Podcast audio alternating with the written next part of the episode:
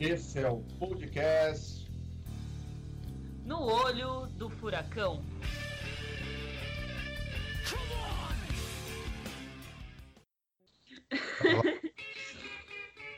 Saudações, pessoal! Bem-vindos ao nosso Semanário do Caos, o podcast que, semanalmente, é claro, é, traz notícias da barbárie que se transformou a nossa conjuntura nacional. Eu sou a Marilupe, sou aqui de São Paulo e tô meio que como sempre com o ecossocialista de Calcaia, Rodrigo Santaella. Saudações, Mari, saudações, Vinícius, saudações a todas e todos. E como o Santinha já adiantou, eu tô também com o revolucionário carioca em Terras Sulistas, Vinícius Almeida. Saudações de quem está no novo olho do furacão do Brasil, né? 97% dos leitos ocupados na cidade de Florianópolis, né? As pessoas quiserem para Beto Carreiro, caramba.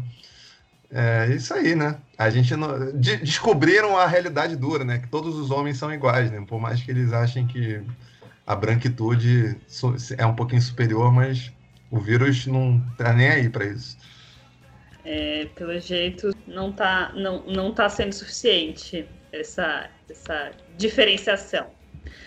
Bem, galera, vamos começar, né? Já diretamente na nossa primeira notícia. Vinícius, lê pra gente, por favor. O ministro da Educação defende castigo físico para crianças.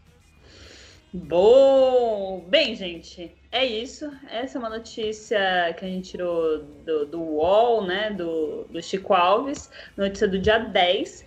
E a gente, né, tem um novo ministro da Educação. O novo ministro da Educação, o Milton Ribeiro, que é pastor presbiteriano, é, significa uma escolha toda interessante, né? Uma escolha cirúrgica frente é, às opções que o governo Bolsonaro já vem tomando há bastante tempo. É, é uma escolha que acaba combinando dois aspectos importantes para a sustentação do governo Bolsonaro. Então, ele é um pastor, ou seja, tem um apelo para os conservadores de matizes religiosos, evangélicos, que também caracterizam e são uma base de apoio importante do governo Bolsonaro.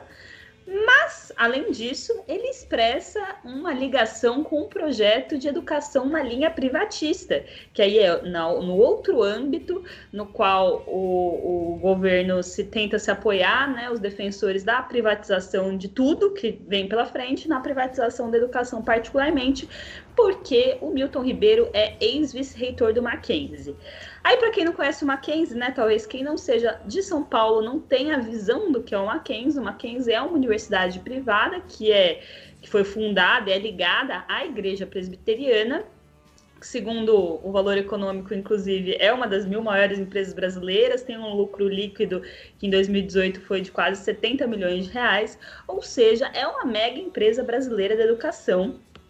E o seu ex-vice-reitor, que ainda tem relações é, institucionais, é, hoje é o nosso ministro da Educação. Então, esse é o primeiro destaque que eu dou, que é, é essa questão de um projeto privatista da educação, né? Colocar um ministro é, na educação que, que tem como principal experiência a educação privada pensando realmente quais são as diferenças entre a educação privada e o que seria a educação pública, inclusive no sentido dos seus fins, né? No final das contas, a educação privada vai ter como fim uh, a obtenção de lucros, uma capacidade de sustentabilidade econômica, de uma capacidade de lucrar, e, enfim, a educação pública, na verdade, deveria ter outros objetivos, né? Uh, isso faz parte de uma pressão para aproximar esses dois modelos, né? Uh, enfim, é uma, é uma reflexão que acho que é importante fazer, é uma. É, a gente, é, eu acho que vai ser importante a gente, inclusive, acompanhar as tendências uh, que esse, o Ministério vai tomar a partir dessa escolha. Mas isso não é o pior, aparentemente, porque essa matéria ela justamente fala sobre como esse ministro ele eh, tem um discurso conservador, né, para além de ter o ministro da Educação pastor é uma questão que pode pôr em xeque a laicidade do próprio ensino, né? Enfim, o Bolsonaro não tem nenhum respeito pela laicidade do Estado, entendendo, enfim, né? A, a laicidade como essa independência, essa liberdade de crença, mas essa independência, essa separação entre as estruturas do Estado e da Igreja, essa, né? A educação deveria, nesse sentido, ter esse espaço para todas as crenças, mas ao mesmo tempo estar separada e ser independente dessas crenças. Mas, e, e acho que assim, né? Ao contrário do que seria o, o adequado, na verdade, esse, esse, essa escolha de ministro, esse ministro ele cita a Bíblia para defender coisas absurdas como que as crianças deveriam ser disciplinadas a varas, que os maridos têm que estar à frente da casa. Essa coisa dos maridos estarem à frente da casa a gente já conhece e é uh, uma desculpa, é um motivo, é uma é, é, uma, é, um, é um tipo de ideologia que favorece muito a existência de violência doméstica, por exemplo.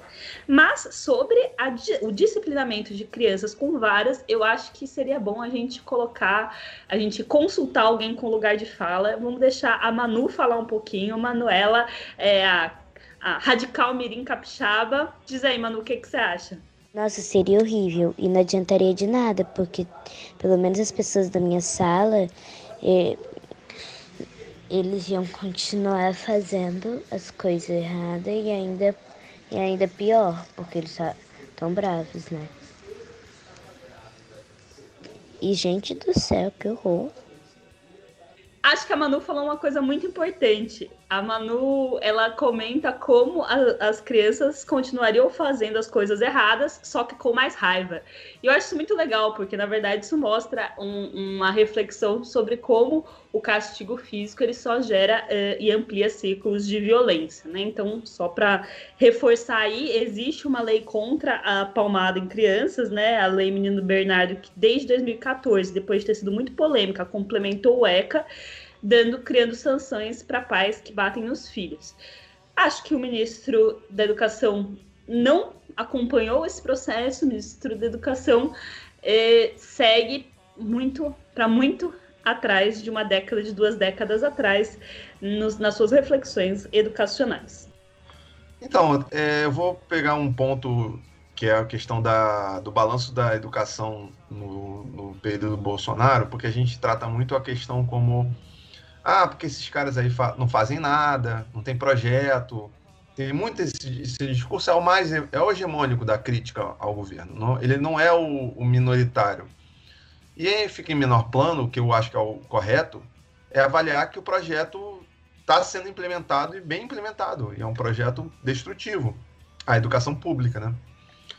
É, o estrago do, do Weintraub, além de tudo, de todas as besteiras que ele falou, não foi nem de longe as besteiras que ele falou, mas como ele é, mexeu nas verbas das da, destinada às institutos federais e universidades federais. O Santinha pode talvez falar melhor é, do que eu sobre isso. Eu já até trabalhei no Instituto Federal, mas como substituto, né? É, é que é, depois para aplicar uh, o a verba né, que foi cortada, né, contingenciada para depois ser tornada, foi muito difícil ser operado. Vários institutos, institutos e universidades não conseguiram fazer, por exemplo, seu plano de contratação de, de, de funcionários efetivos previstos naquele período. Por mais que é, fosse, não fosse um corte no pessoal, mas que isso embaralhou a administração, né? E somado ao, à PEC dos, do congelamento de gastos, né? Que dificulta ter muito concurso, uma renovação de pessoal, eles estão sufocando as, as instituições públicas. Né? Eles já estão fazendo isso. Isso está acontecendo. É, outra, outro detalhe que eu falo, respeitando inclusive o lugar de fala das companheiras e tudo mais, é que, é, acrescentando algo além disso, é que uma coisa que está por trás dessa ideia de que o homem tem que estar tá à frente da casa é que, na maioria das é, das casas, das famílias brasileiras, ou a, a porcentagem que existe, a maioria que de famílias brasileiras com pa, parente solteiro, com pai solteiro, uma, um, um, pai ou mãe solteira, é a mãe que é a solteira, cuida dos filhos. E aí, nessa, nessa visão ideológica do, do novo ministro, né, que é a visão também do bolsonarismo, quando isso acontece, sabe de quem é a culpa? Da mulher, cara, que é uma incompetente em segurar o homem, né? E essa, essa é a mensagem também, porque é uma forma de justificar, na verdade, a falência da tal família brasileira tradicional, que, não, que é um fracasso enquanto é, instituição que realmente dá a solidez que eles é, di, dizem que, que deve ser dada. Só que para responder essa, essa, esse fracasso dessa família tradicional, eles jogam mais uma vez a culpa na mulher. Inclusive, a, culpa, a mulher também é culpada nesse, nesse ponto de vista, embora isso não seja tão explicitado, ela também é culpada pela própria violência que ela sofre. Né? Isso é, um, é, é, é o que está é, à frente disso. E a última coisa que eu queria comentar, que eu vou comentar mais na última notícia, é que, como faz parte do projeto desse, desse governo é, sufocar a educação pública, eles precisam mostrar para a sociedade como a educação pública ela não, não, não cabe o gasto que é feito dela. Ela não, não justifica o gasto que é feito dela. Porque ela, na verdade, é uma fábrica de militantes comunistas, de, de doutrinação, de tudo mais. E por isso, vamos dar, é, usar o dinheiro do povo no que interessa. Né? Ou cortar impostos numa perspectiva mais liberal para eles terem mais. o salário ser maior, poder consumir mais coisas que eles realmente queiram. E a educação quem faz é a família. Né? Enfim. É, acho que assim, essa indicação do, do Milton Ribeiro, ela é mais uma indicação que explicita o que é o projeto do Bolsonaro para a educação, e eu concordo com o Vinícius, eu acho que tem um projeto, né? É, não é, não há uma falta de projeto, não se trata disso. Acho que há um projeto e o projeto é, ele é um dos pilares do bolsonarismo, né? O bolsonarismo, eu sempre falo isso aqui em outros espaços também, que eu acho que o bolsonarismo tem um projeto ideológico para a sociedade e busca fazer uma reforma intelectual e moral na sociedade. Ele busca transformar a forma como a sociedade brasileira pensa, mudar, ou pelo menos empurrar os valores da sociedade brasileira mais à direita. E por isso ele tem um projeto destrutivo da educação pública. Esse projeto ele, ele se materializou até agora com a falta de democracia né, nas indicações de reitores, por exemplo, indicando reitores que não foram eleitos pela comunidade, e reitores conservadores alinhados com o bolsonarismo, claro. Ele se materializou com o corte e o contingenciamento de verbas que inviabilizou vários projetos nas instituições públicas de ensino no ano passado. E ele se materializa quando com, com, próprio, com declarações dos ministros, com o perfil que os ministros têm. Né? O Vélez era, o Ricardo Vélez era um perfil também muito conservador, muito conservador. O Weintraub a gente não precisa nem falar. E esse Milton Ribeiro aparece dessa maneira. Eu acho importante falar um pouco das coisas que ele disse, né? Assim, essa fala que resgataram dele na notícia, uma fala numa igreja, né? Ele fala, por exemplo, que essa ideia que muitos têm de que a criança é inocente é relativa. E aí depois diz, cita a Bíblia, um trecho da Bíblia dizendo: "Castiga o teu filho enquanto há esperança, mas não te excedas a ponto de matá-la". Veja que loucura, né? O cara prega de fato né? Porrada, né? A, a educação da porrada. É muito, é muito absurdo, assim. E aí ele diz: Eu não estou aqui dando uma aula de espancamento infantil, mas a vara da disciplina não pode ser afastada da nossa casa. E aí diz isso dizendo que a única forma de, de disciplinar uma criança, sobretudo quando o pai, a figura masculina, é ausente, é na base da porrada, né? E aí a Manu já disse pra gente o que seriam as consequências disso, uma visão muito bem localizada, e acho que a gente pode pensar que concepção de mundo tem esse cara, entendeu? Que concepção de família tem esse cara, que concepção de sociedade tem esse cara. E é muito fácil perceber que é uma concepção não só conservadora, mas reacionária. Né? Quer voltar a um passado supostamente glorioso aí que não existiu nunca. Né? E aí eu acho que isso é, é talvez o mais, é, o mais grave. E como a Mari falou muito bem, o cara tem uma vinculação concreta e orgânica com o mercado privado da educação. Então, é por um lado um discurso reacionário, os, o mais agressivo de todos, ideologicamente falando, e por outro, um discurso pró-mercado e uma prática pró-mercado que tende a acentuar a destruição da educação pública no Brasil, que é o projeto do bolsonarismo. Então, assim, acho que essa indicação é uma indicação que é totalmente coerente com o que é o governo Bolsonaro é uma indicação que o Bolsonaro fez para dialogar com os setores mais conservadores do governo que não estavam dispostos a ceder o centrão para um núcleo menos ideológico. E é uma indicação que para a educação do país é muito ruim, né? como a gente falou na época que o Weintraub saiu, era muito difícil encontrar alguém pior do que o Weintraub. Eu acho que a gente encontrou um concorrente é, de peso. Vamos ver. Sim. Vamos aguardar o que, vão ser os, os próximos processos aí no Ministério. Próxima notícia, Vinícius. Ação pede que STJ estenda benefício concedido a Queiroz aos outros presos. Essa é uma notícia da UOL, né, do Leonardo Sakamoto, e acho que tem várias coisas que a gente pode falar a partir disso. Todo mundo acompanhou que o Queiroz foi, concedi foi concedida para o Queiroz a prisão domiciliar, né, com tornozeleira eletrônica.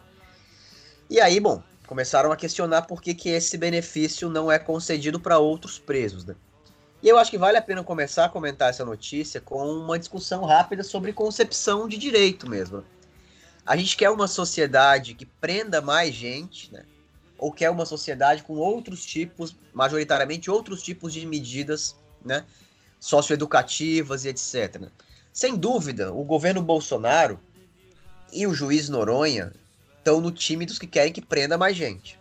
Isso é um, um dado. Todas as declarações, o discurso, e no caso do juiz, as decisões que ele tomou já até aqui, antes da decisão do Queiroz e da Márcia Aguiar, que é a esposa do Queiroz, são decisões que mostram uma concepção punitivista e em defesa do encarceramento. Né? Então, essa é a concepção que move o governo Bolsonaro e essa é a concepção que move o juiz Noronha normalmente. Nós acreditamos num outro tipo de concepção de direito e de mediação de conflitos na sociedade. A gente acha que a prisão é uma, uma, um, um recurso que deve ser acionado em ultimíssimo caso. Né? Então, para nós, eu acho que do ponto de vista do mérito, pelo menos para mim, o correto no caso do Queiroz é prisão domiciliar mesmo. Ele é um cara que é grupo de risco, tá doente, tem coronavírus, né? E quanto menos gente presa no mundo e no Brasil, melhor. Então, nessa lógica, tá correta, tá correta a prisão domiciliar para o Queiroz. O problema, e aí isso está muito nitidamente discutido na notícia, é que isso não é estendido para outros, né? Milhares e milhares de pessoas na mesma situação. Há poucos dias morreu em Minas Gerais, né? um rapaz de 27 anos, 28 anos na verdade, que foi preso com 10 gramas de maconha, tá? O nome dele era Lucas Moraes de Trindade, ele era negro e ele morreu dentro da prisão por Covid-19. Desmaiou na cela, porque já estava muito mal, foi levado ao hospital e morreu. Esse cara estava em prisão preventiva, portanto, sem julgamento. E essa é a realidade das pessoas negras e pobres que são presas no Brasil.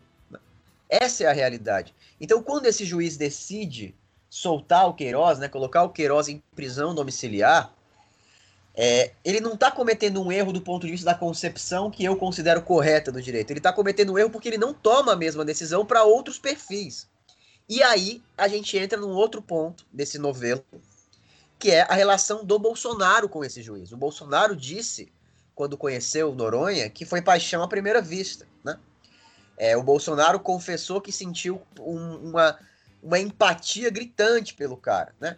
Ele fala assim, o Bolsonaro, me simpatizei com Vossa Excelência. Temos conversado com não muita persistência, mas as poucas conversas que temos, o Senhor ajuda a me moldar um pouco mais para as questões do judiciário.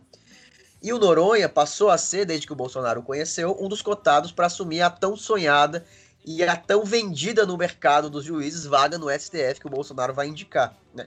Então, é um escárnio completo. Porque você tem um juiz que tem um perfil punitivista, decidindo o contrário porque se trata de um aliado do Bolsonaro. E aí o escárnio se completa quando esse juiz estende a decisão de dar prisão domiciliar para Márcia Aguiar, que é a esposa do Queiroz. A Márcia Aguiar não é idosa, não teve câncer, não está em grupo de risco.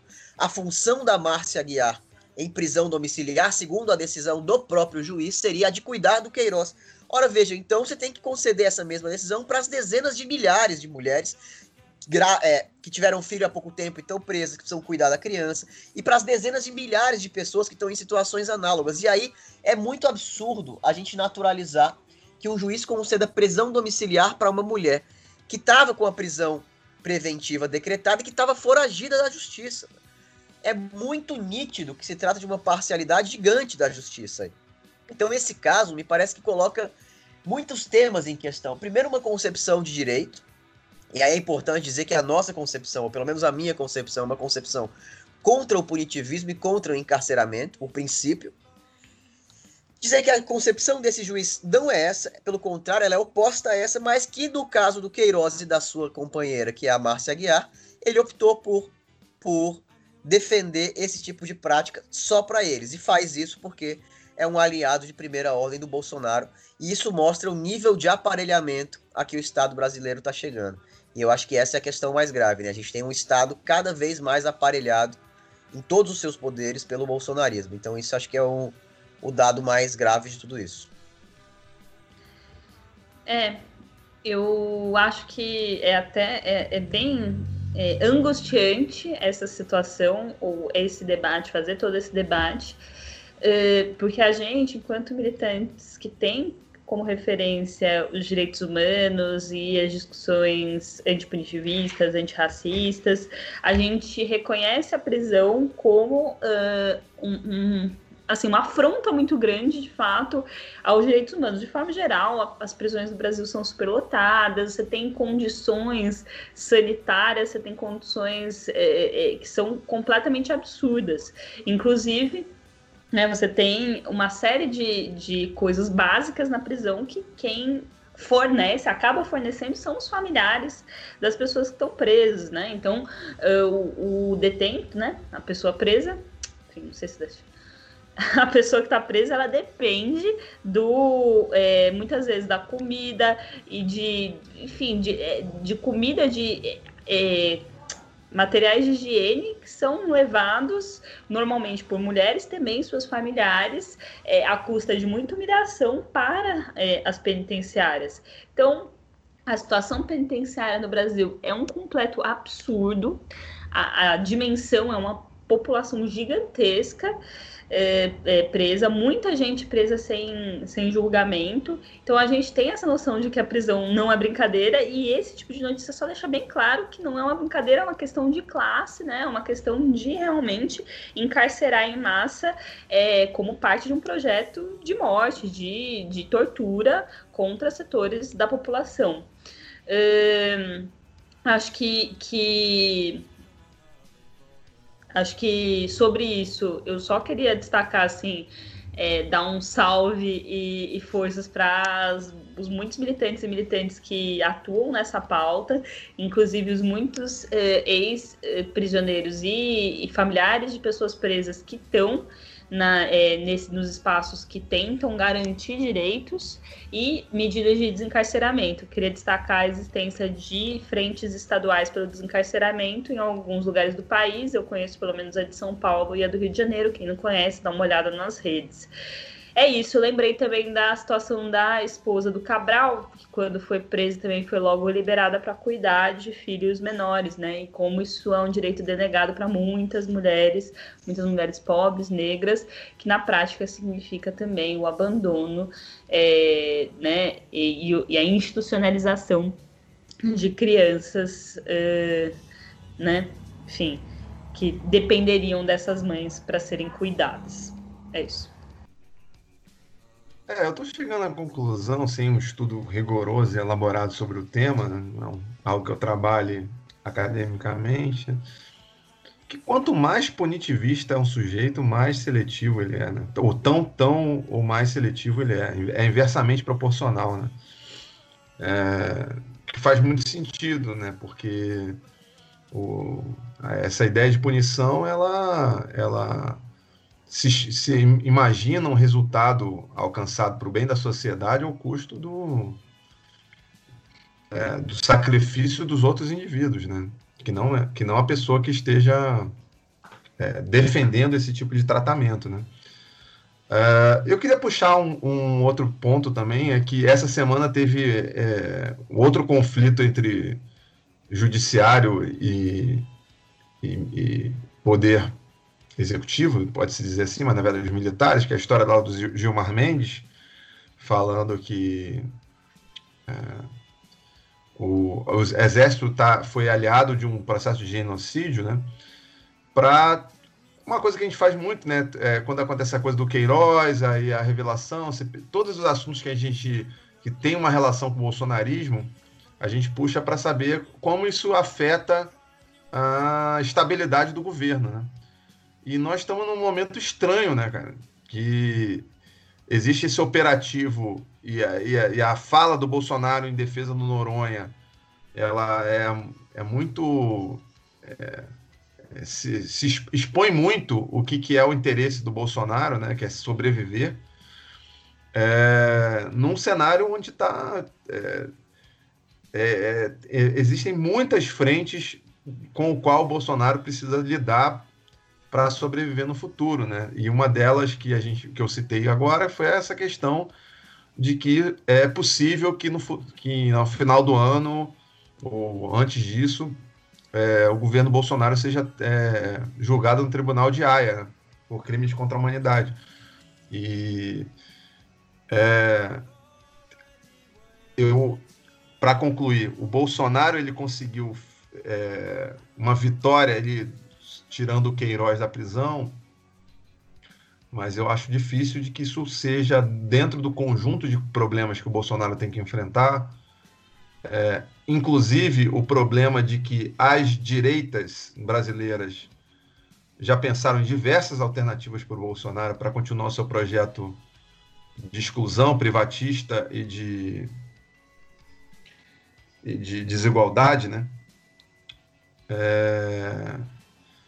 E isso coloca ainda mais dificuldade para o Bolsonaro atuar. Valeu, Vinícius. É, vamos, vamos ver o que vai acontecer, torcer para esses problemas do governo se multiplicarem. Bem, a nossa última notícia, vou ler para vocês. Após comentários homofóbicos, CNN demite Leandro Narlock. Então, Mariana, você já sabia que em 19... 1646 os jesuítas tentaram evangelizar os índios de Rio de Janeiro, mas se esbarraram num problema porque os índios moravam perto de engenhos que produziam vinhos e aguardente, e bêbados os índios tiravam o sono dos padres? E você, Rodrigo, sabia que no período sabia que no período colonial muitos índios achavam chato viver nas tribos ou nas aldeias dos padres? Queriam mesmo era ficar com os brancos e misturar-se a eles e desfrutar das novidades que traziam? Claro!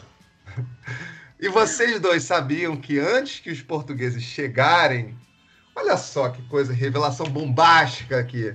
Os índios já haviam extinguido muitas espécies e feito um belo estrago nas florestas brasileiras. Se não acabaram com elas completamente, é porque eram poucas para uma floresta tão grande. As tribos que habitavam a região da Mata Atlântica botavam o mato abaixo com facilidade, usando uma ferramenta muito eficaz, o fogo. Então, é, inclusive as queimadas aqui hoje em dia são herança dos índios, gente. E vocês aí falando da branquitude. É claro que eu estou sendo irônico. Ouvi, to, os nossos muitos e muitos e muitas ouvintes é, conseguem perceber todas as nossas ironias de maneira brilhante. E eu estou trazendo também, além do, é, do, da matéria é, assinada pelo Fefito, que trabalhou na, por um bom tempo na é, com, é, digamos assim, é, aquela quando é, Via Crucis do, do, do, Fefito foi trabalhar no Morning Show ao lado de Caio Coppola e esse outro atual que nem lembro mais o nome dele é, ouvindo muita besteira colunista do UOL publicado pelo UOL é uma, uma isso aí derrubou a internet nos últimos, nos, na semana passada, né? Muita repercussão sobre o que aconteceu. Primeiro a repercussão da declaração, depois a repercussão da demissão, né? E ele, é, o Narlock, ele fez uma todo um uma um comentário se vitimizando, ó, oh, não posso ter liberdade, não sei o que, não sei o que lá. Enfim, é engraçado. Essa galera fala de empresa privada, privatização, ou a CNN, uma empresa privada, decide que, não, não que, que, a linha editorial ele não concorda, aí fala em liberdade. O negócio. É, é, enfim, nem, eu nem ia abordar tanto isso, mas acabou que eu lembrei disso. E aí, mas aí eu, eu trago aqui para vocês a, menos a questão da homofobia, porque a gente vai ouvir já já o, o Tiago sobre o assunto é, mas a questão do historiador é, revisionista, que é o, o Leandro Narlock, que tem é, é, best-sellers dos guias politicamente corretos, da, da história do Brasil, da, da, América Latina e por aí vai. Ele é, tem esse tipo de afirmações, é, e aí, só para retomar um pouco as afirmações, ele usa, inclusive, fontes, boas fontes, para defender as opiniões dele, as visões dele dentro do livro. E aí tem um estudo que eu trouxe aqui do, do, do blog do blog do Combate Racismo ao, ao, Racismo Ambiental, assinado, uma matéria assinada pelo Renato Venâncio, que na verdade originalmente escreveu para o Voyager, que ele vai mostrar que ele usa as fontes interessantes e distorce essas fontes para justificar as opiniões deles. Como, por exemplo, na questão da Mata Atlântica, existia sim um, existe um estudo dos antropólogos que mostram que a, é, a vegetação, a, a flora da, da, da, Mata Atlântica, quando chegaram os portugueses, ela tava, tinha sido muito alterada pelos, pelos, pelas pessoas, pelos, pelos as tribos indígenas. Mas não tinha sido alterada com desmatamento, ela tinha sido alterada com novas espécies se disseminando pela região. De espécies que foram trazidas pelo, pelo, pelo, pelos, pelos homens e mulheres indígenas. Olha o nível de, de, de, de, de aberração. E aí, é, a questão de algum uso de, de é, recursos naturais, obviamente, de uma maneira ínfima e completamente incapaz de, de, atrapalhar a biodiversidade e a reprodução da natureza, que é disso que, que se trata o debate da, desmatamento e tudo mais. Para citar um exemplo, é, sobre a história do, do deles serem bêbados, e também de achar muito chato a jornada de, de trabalho dos indígenas, e também sobre os indígenas serem é, preguiçosos, a jornada de trabalho dos indígenas era de duas, três horas por dia. A pessoa, nossa, que preguiça! Mas ninguém morria de fome. Por quê? Porque não era da cultura dessa, dessa, dessa sociedade o acúmulo de riqueza, gente. Isso, sim, e, e, e não e fazer o trabalho para a sua, auto, a sua sobrevivência por três horas não significa que o resto do tempo eles não faziam nada. Aliás, o que justifica ser um grande absurdo dizer que a vida do índio era chata. Ou seja, era uma vida quase plena, maravilhosa, que você podia brincar bastante, namorar bastante, você podia comer bastante, você podia fazer um monte de coisa, entendeu? Eu tô, eu tô falando um termo friendly. É, Namorar bastante. Caralho, você envelheceu uns 20 anos com esse termo, né? Mas tudo bem, podemos conseguir. Eu tô sendo family friendly. Milton Ribeiro, Milton Ribeiro aprova essa terminologia. Caraca, quebrou aí, quebrou aí. É, não foi planejado isso. É que eu falei, olhei pra Mari, eu falei assim: ah, vou falar de um jeito assim, family friendly. Mas, enfim, a do, do índio, pode, as pessoas podem achar que a nossa é melhor hoje e tal, né? Mas é, esse é o nível de distorção. Isso tudo para quê? Para justificar o presente, que é um presente de genocídio da, da população indígena, de é, invasão das, é, dos territórios, das demarcações indígenas. Isso é, é uma coisa. Assim, o Larnock é uma das figuras mais importantes e menos comentadas da reprodução desse, dessa nova extrema-direita no Brasil, que é, é, acima de tudo, alguém que vai é, tentar disputar a cultura, culturalmente, a visão é, sobre a história, como a história tem que ser reescrita, porque o que é, é falado em sala de aula, por historiadores como eu, é, na verdade, uma, essa sim uma grande distorção, sem base em, em, em fatos concretos, e que a função é doutrinar é, os jovens e, e, crianças para que eles sejam militantes comunistas. Começa em figuras como Narlock e termina com figuras como Bolsonaro. É, a gente vai ouvir agora também o camarada Tiago, mas antes eu acho que é melhor a nossa companheira LGBT falar um pouco sobre essa, esse aspecto mais dentro da. Foi proposital, foi mais. Eu não falar muito sobre essa questão e falar um pouco sobre o histórico do Narlock para deixar um pouco mais para você e para o Tiago a questão do, do quão errado essa fala em si foi é, do Narlock. Desculpa, gente, mas eu acho que é melhor o Santinha falar primeiro, que aí eu finalizo com isso. Tá bom. O que eu acho, assim, tem muitas coisas que, que chamam a atenção nessa, nessa fala do Narlock. Né? E a Mari vai falar, o Thiago vai falar um pouco mais sobre o conteúdo em si, que é um conteúdo repleto de senso comum, e não é um senso comum inocente, né? É um senso comum interessado em reproduzir preconceitos. Mas o que me parece assim chocante, que é naturalizado às vezes, é essa ideia que agora está se tornando moda, né? A partir do, do, do crescimento da extrema-direita no Brasil se tornou moda, de colocar, assim, da, dos grupos de mídia, colocarem gente para opinar sobre as coisas que não tem preparo nenhum para isso. Com o, com o pretexto de colocar gente de opiniões diferentes, coloca, coloca uns caras de extrema direita que no fim das contas vão defender lá que a Terra é plana, vão defender que homem gay tem, tem mais propensão a ser promíscuo, né? Que é o que indiretamente o Narlock falou ali. Então, assim, é isso que eu acho que eu acho um pouco chocante dessa notícia. A CNN demitiu, e que bom que demitiu o cara. Mas assim, o cara tem um espaço, assim como vários, aquele Caio Coppola e outros têm um espaço que não teriam em qualquer mundo civilizado, porque os caras defendem coisas que não tem nada a ver com a verdade, entendeu? Assim, os caras falsificam dados o tempo todo, não, não se trata apenas de uma questão ideológica. Tem direita no Brasil, tem direita no Brasil que respeita minimamente os consensos civilizatórios. Essa galera tem que ter espaço no debate livre, é claro que tem.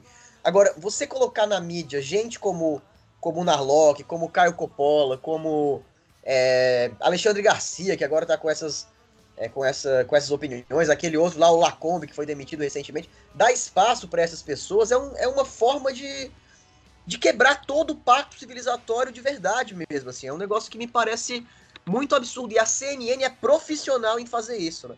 em colocar gente lá para teoricamente ter os dois lados da coisa e colocar a gente completamente desqualificada. E aí você acaba dando espaço para o crescimento de um discurso que não tem nada a ver com, com, com qualquer debate mesmo real da sociedade. É, é simplesmente o crescimento do discurso de ódio, entendeu? E eu acho que isso é uma irresponsabilidade profunda do, das empresas de mídia, né? Que querem, obviamente, com isso atingir um público que está em crescimento no Brasil, é claro. Elas querem atingir um nicho da população conservador que se ampara no governo Bolsonaro e cujo governo Bolsonaro alimenta também, para ter seus lucros. Eu acho que isso tem que ser combatido, porque a gente não pode naturalizar e considerar correto, em nome do, do debate amplo e tal, colocar, dar espaço para posições que são completamente retrógradas. Né? Não, não, não, faz sentido isso para mim. Queria ouvir um pouco a Mari sobre isso também. Tá. É, enfim, sobre isso que você falou, é, no, no fim das contas, eu acho que também a gente entra de novo numa coisa que apareceu na primeira notícia, que é, né, na medida que você privatiza a educação, por exemplo, você tem uh, necessariamente uma outra lógica, uma lógica que não é a lógica dos conteúdos mandando. E acho que é isso que você falou, quando está pensando numa comunicação privada, em grandes grupos de comunicação, você não está pensando. É, na verdade, ou enfim, nos fatos, mas você está pensando no que vende, na versão que vende. E, enfim, né, o Vinícius falou um pouco sobre essa questão do, do revisionismo histórico, e, e, e, é bem, assim, é, é uma coisa bem é, angustiante também, porque ela te, tem muito a ver com eh, essa coisa do, de um, visões polêmicas. Aí esses caras aparecem como se eles sim fossem né, é, revolucionários, com visões polêmicas sobre as coisas, sem entender e sem sem é, que, que se leve em consideração, inclusive, que, esses, que essas áreas de conhecimento elas são áreas de conhecimento que têm fundamentos e métodos próprios, que têm um reconhecimento do, acadêmico coletivo. Não, o cara vai lá e faz, tipo, esse, esses guias do politicamente incorreto, o objetivo é ser polêmico, aí você é, né, faz a, a versão do jeito que, que acha mais interessante. E, é, e o que é mais louco disso, né? Porque aparece também, né, um fenômeno bem parecido com o bolsonarismo, né? Aquela coisa que aparece revolucionária, que aparece diferente, que aparece fora do, dos padrões para reforçar os mesmos estereótipos, reforçar os mesmos jogos de poder, reforçar é, o papel de quem oprime sobre quem é oprimido. Enfim. E aí, nesse caso, acho que a população LGBT é, que é, acaba sendo vítima desse tipo de, de discurso. O contexto da fala da Ana Locke foi a questão da liberação da doação de sangue para pessoas LGBT. Isso era uma proibição que já estava se arrastando assim de forma muito a mais do que o, o do que fazia qualquer sentido, uh, enfim, né, nunca fez sentido, mas a gente ter chegado é, nesse ponto com, é, com essa proibição ainda era bem absurdo, né, considerando aí também que, que você tem é, você tem todos os tipos, né? Todos os tipos de risco e todos os tipos de questão com doação de sangue não tem nada a ver com a orientação sexual das pessoas.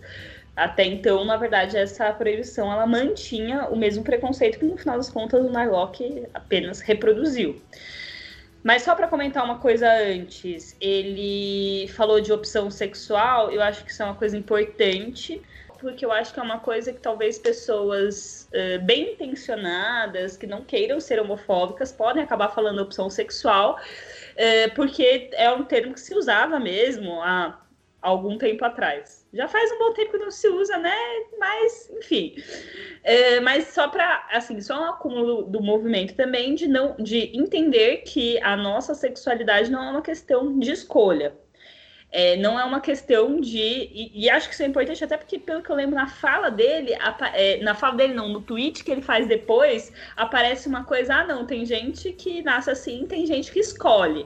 Assim, dizer que as pessoas escolhem é, é, desconsidera, inclusive, todo o processo de desenvolvimento da sexualidade, de desenvolvimento da afetividade.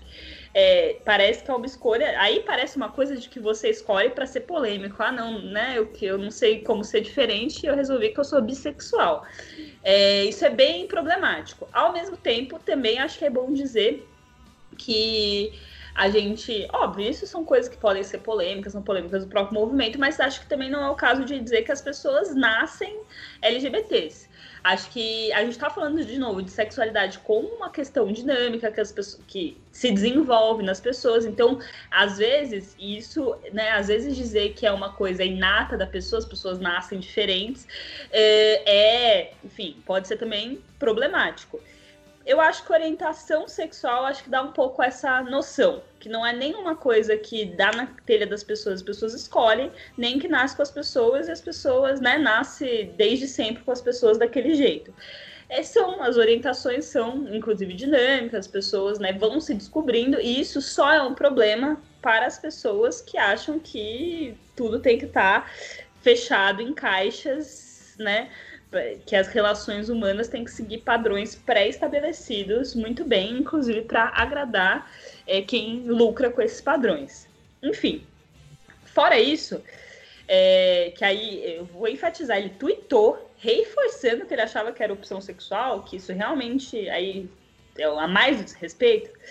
Ele faz essa relação da população LGBT, particularmente dos homens gays, com a promiscuidade que, enfim, é, é, aí realmente é só mais um preconceito. Parece que, que não, não existe uma percepção do que é a sexualidade do homem heterossexual, assim, né? E do, enfim, acho que o homem heterossexual é um bom exemplo, inclusive, porque, pelo amor de Deus, é, o que também é só um grande moralismo, porque na medida em que não estiver acontecendo relações não consensuais, qual é, né, interesse disso. Claro que aí está reconhecendo comportamentos que poderiam ser comportamentos de risco para é, para HIV AIDS, é, mas, enfim, né? É, não é isso que ele fala, inclusive. Ele não está falando de é, é, grupos, de, ele não está falando de comportamentos de risco, ele está falando de pessoas, de grupos sociais, como se os grupos sociais tivessem mais essas tendências. Enfim, acho que o Thiago, o Thiago Geroan, querido, é, ele fala melhor sobre isso, então vou botar ele para tocar. Então, gente, como é que vocês estão aí? Então, essa fala do Narlock, né, além do, dos problemas de homofobia dela, de, de estereotipar homossexuais, inclusive de, de, mais uma vez, taxar como se esse problema aí da doação de sangue fosse apenas para homens gays, né, e não também é, fosse uma dificuldade para homens bissexuais, para mulheres trans, travestis, enfim. é, tem esse problema da sorofobia, né? É um problema bem, bem sério, assim, porque é, ele reproduz um, um, discurso bem mentiroso de que HIV é uma questão de homens gays, né? E aí, tipo, a gente tem o Ministério da Saúde lança anualmente o relatório AIDS, que dá todos os dados, enfim, possíveis sobre HIV AIDS no Brasil, né? E aí, nesse relatório a gente tem uma noção aí de que aproximadamente 60% da população do Brasil que vive com HIV AIDS e que todo ano, inclusive, é, tem novos casos, mais ou menos 60% dessa, dessa população são de homens e mulheres heterossexuais. Né? Então, majoritariamente, as pessoas que vivem com HIV são héteros, não são homens gays. Né? Então, não existe isso de facilidade ou de todo, ah, todo mundo sabe que é mais fácil homens gays é, pegarem AIDS, isso não existe, né? E aí tem outro problema na fala dele, de é essa coisa do, de, de pegar AIDS, de, de, de, se contaminar por AIDS, porque AIDS não se pega, AIDS não se contamina. AIDS é um adoecimento devido ao agravamento da infecção, de alguns anos de infecção por HIV. Né? Às vezes tem pessoas que já passaram, é, às vezes, 10 anos infectados por HIV e não desenvolveram AIDS, inclusive. É, mas eventualmente ela pode chegar, né? Agora, hoje ninguém precisa desenvolver AIDS porque a gente tem um tratamento é, é muito poderoso e gratuito, de fácil acesso a todo mundo, inclusive. Né? E você hoje é uma informação que apenas 9% da população sabe, né?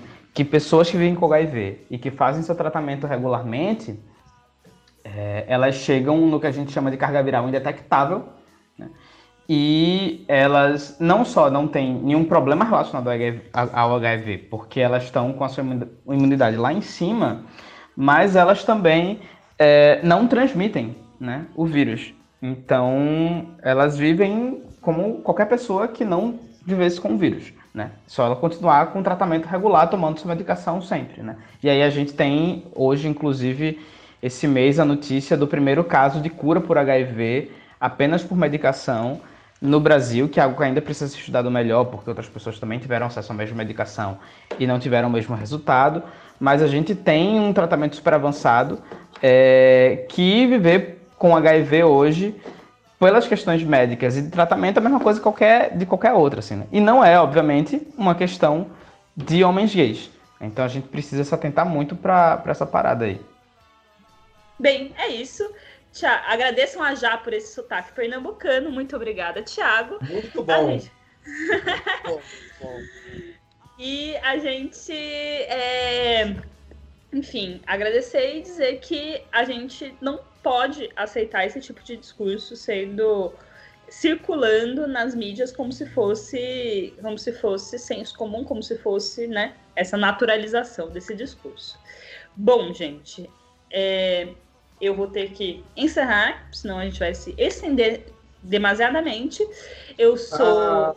Ah, ah, ah, não, não. Ah, ah, ah, todo mundo muito triste. Uh, peraí, vamos só falar nossas redes, depois a gente vai comentar as músicas que tocaram rapidamente. Eu sou a Mari Lupe, Mariana Lupe no Facebook. Eu sou Vinícius Almeida no Facebook. É, arroba Vini Almeida 81 no Twitter, arroba vinicius.almeida.81 e é, eu continuo falando a mesma piadinha de todo episódio. É, Vinícius Almeida da vida real. A gente é assim, né? A gente sempre vai fazer a mesma piada. Enfim. É, Rodrigo Santaella, tanto na vida real quanto no Facebook. Sou Rodrigo Santaella, se é no Instagram. E Rod Santaella no Twitter. Vinícius, fala um pouco da música que tocou. Então, gente, é, a gente ouviu hoje o The Smiths, o The Best One. Normalmente a gente pega álbuns de estúdio um ou outro, mas o Smiths tem muito pouco tempo de banda e poucos álbuns gravados. Então essa coletânea é quase todas as músicas. Então, é, tá aí. Tem três, tem, tem três questões que envolvem isso. Primeiro que o Morrissey é, um dos primeiros artistas da cena pop rock mundial que vai apresentar dentro das suas letras uma discussão sobre sexualidade ampla. né? E isso é muito, é mesmo muitos artistas com destaque na época na, nessa na cena pop rock mundial, pop e rock mundial, é, assumidamente homossexuais, lésbicas e tudo mais, não é, não traduziam tanto nas letras como o Morrissey traduziu. É uma coisa que é uma influência fortíssima hoje. A segunda coisa que o nome da banda é Os Silvas, uma banda de Manchester, na cidade operária, que faz com esse nome, Os Silva, que seria mais ou menos uma tradução dos Smiths, Smith é um nome muito comum, os comuns, né? De mostrar que eles são é, a coisa do faça por você mesmo, da influência punk, né? Da influência do, da música operária, da música trabalhadora, da música de quem está vindo de baixo, de quem não é glamuroso. Isso é bem legal. E a terceira coisa é uma homenagem minha aos participantes é, fixos do programa, a Mari, ao Santinha e o Ricardo, e, um, e uma autocrítica minha, é, porque elas são, é a primeira banda, uma das primeiras bandas dessa cena na década de 80 que vai fazer um debate muito contundente sobre vegetarianismo, né? E aí a música que a gente vai, a gente vai pela primeira vez fazer um, é, uma coisa de encerrar com uma música completa, a música que não estava no set list, que é de um, um álbum específico que é o Meat is Murder, Carne e Assassinato, e a música é Meat is Murder, Carne e Assassinato, e o refrão diz mais ou menos assim: a carne que você frita animadamente não é suculenta, saborosa ou algo do tipo. É morte sem razão, e morte sem razão é assassinato. Então, é, enfim, e amo os Smiths, né? Quem não ama, né? então, escuta essa com atenção e ver se penetra a mensagem no seu coração, Vinícius. Valeu, galera. Segue aí Sim. com Mitch Murder. Tchauzinho. Viva o Silva.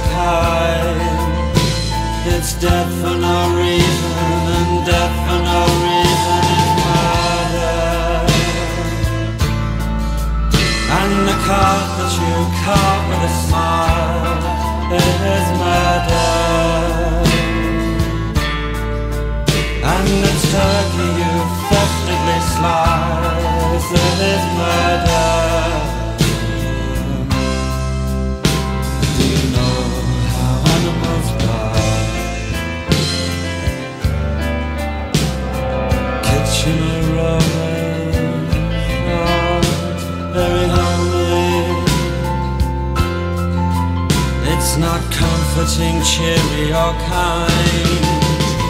It's sizzling blood and the unholy stench of murder. It's not natural, normal, or kind. The flesh you so fancifully fry. The meat in your mouth as you savor the flavor